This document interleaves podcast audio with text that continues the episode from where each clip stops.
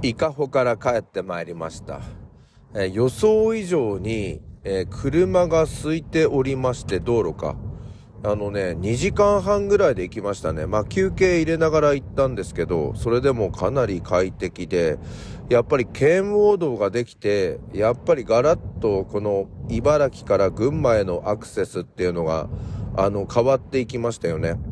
えっと、県央道を西の方に走らせていきますと、まず東北自動車道へのジャンクションがあります。で、その先行きますと、今度は関越自動車道へのジャンクションがあるということで、それずっと西の方へ行っていくと、最終的には東名高速道路につながるということで、あの、だいぶ、だいぶ便利になったなって思いますね。東の方だともう成田空港の方つながってますからね。で、完全4車線化っていうのが、令和7年度には完成するということで、あと2年ぐらいの、この以内、2年以内には、あの、もっと快適にこの道路を使えるようになるんだなっていう感じですね。でね、えっと、渋川伊香保っていうところ、今回初めて行ったんですけど、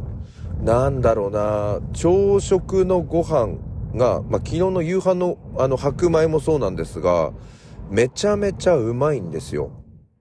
で、あの、水道水の水が、なんだろうな、あの、塩素の匂いっていうのがほとんどしなくて、あの、もうこれミネラルウォーターとして売れんじゃね？ぐらいの勢いなんですよね。だからお米が美味しいとかそういうのって、やっぱり水の影響もあるのかな？なんて思いましたね。あとね、えっと、三大うどんっていう風になっているやつの一つ、えー、今日うどんもあの食べてきたんですけれど今ちょっと名前ど忘れしましたがまあこれもめちゃめちゃ美味しかったなということでまあ食べ尽くしの2日間だったなっていう感じでまあ満足度がかなり高い状態で帰ってまいりました。ということで始めてまいりましょう。朝の目覚めるラジオ。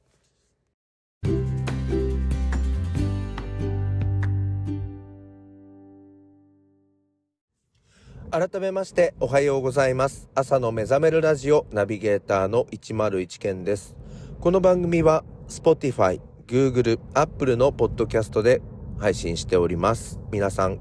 お聞きいただきましてありがとうございます。え先ほどオープニングトークでお話しいたしましたうどんですが、水沢うどんといううどんです。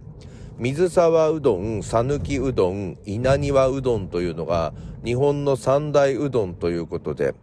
まあ私はあの普段、えー、稲庭うどんを家では食べているあの家なんですけど、で、えっ、ー、と、さぬきうどんはですね、まあ四国で直接食べたことはないんですが、あの、あれですよね、丸亀製麺、えっ、ー、と、うちの近くにもありまして、まあ、それが、讃岐うどんということで、まあ、それも食べたこととしますと、今回食べた水沢うどんというのを食べまして、コンプリートできたかなと思いますが、水沢うどんね、美味しかったですね。あのー、まあ、専用の、まあ、うどん屋さんで食べたわけなんですけれども、あのー朝食がちょっと今日遅かったんですよね。8時過ぎ。で、バイキング形式だったので、めちゃめちゃ食べたんですが、その後、11時半から、えー、うどんを食べるっていう時間があったんですが、えっと、そこのところの、えー、うどんを、まあ食べられないかなと思ったんですが、あの、意外とペロリと食べてしまったということで、まあ水沢うどん帰りお土産で買おうと思ったんですけれども、ちょっとタイミングがなく、あの、買うことができませんでした。お土産は温泉まんじゅうを買いました。この渋川伊香保のあたりのあの温泉まんじゅう屋さんは、温泉まんじゅうの発祥の地と言われている場所のようで、かなり皆さん、まんじゅうを買って帰るっていう方が多かったので、まあ、帰ってから家族にも、そして明日、入試広報センターの皆さんにも、あの、ちょっと買ってきたので、ぜひ召し上がっていただきたいな、なんて思っております。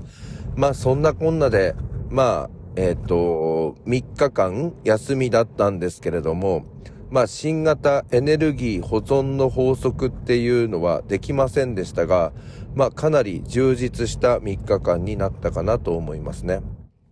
で、3連休の1日目は、あの、えっと、入試説明会の方をやりまして、学校の PR やったんですが、まあその時にもですね、キッチンカーに来ていただいてるんですよ。で、うちの人気第2位の唐揚げのキッチンカーがあるんですが、その唐揚げのキッチンカーの方の師匠が来てくれて、まあ、よっちゃん食堂っていうところなんですが、まあ、唐揚げもすごく美味しくて人気がありましたけど、私は個人的に、えー、ここの焼きそばが好きなんですよ。あの、水をかけて、あの、こう、なんだろう、ふやけさせるみたいなことを、まあ、この職人さんは、あの、嫌っていまして、まあ、水を使わないで、まあ、焼きそばを焼くっていうタイプで、すごいあっさりしていて、まあ、美味しいんですよね。まあ、それ帰りにもお土産としてちょっともらいまして、まあ、それを食べたんですけど、家族も喜んでいたっていう感じですよね。で、昨日ね、あ、昨日じゃなくて、その、連休初日にキッチンカーのおじさんと話してたんですけど、なかなかその、うん、売るタイミングっていうのが、この説明会終わって、ドバッと出てくるんですよ。だからすごい混む時間はめちゃめちゃ混むんですけど、その入試の説明会をやっている時間帯っていうのは皆さん体育館にいるので全然あの売れないみたいな。だからそこのメリハリがちょっと強くて大変だって言っていて、ま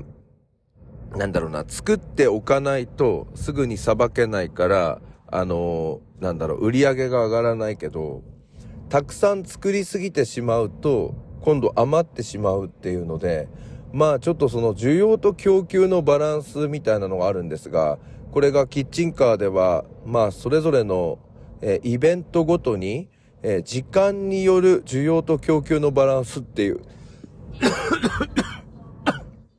そういうのもあって、あ結構難しいんだななんて思いましたね。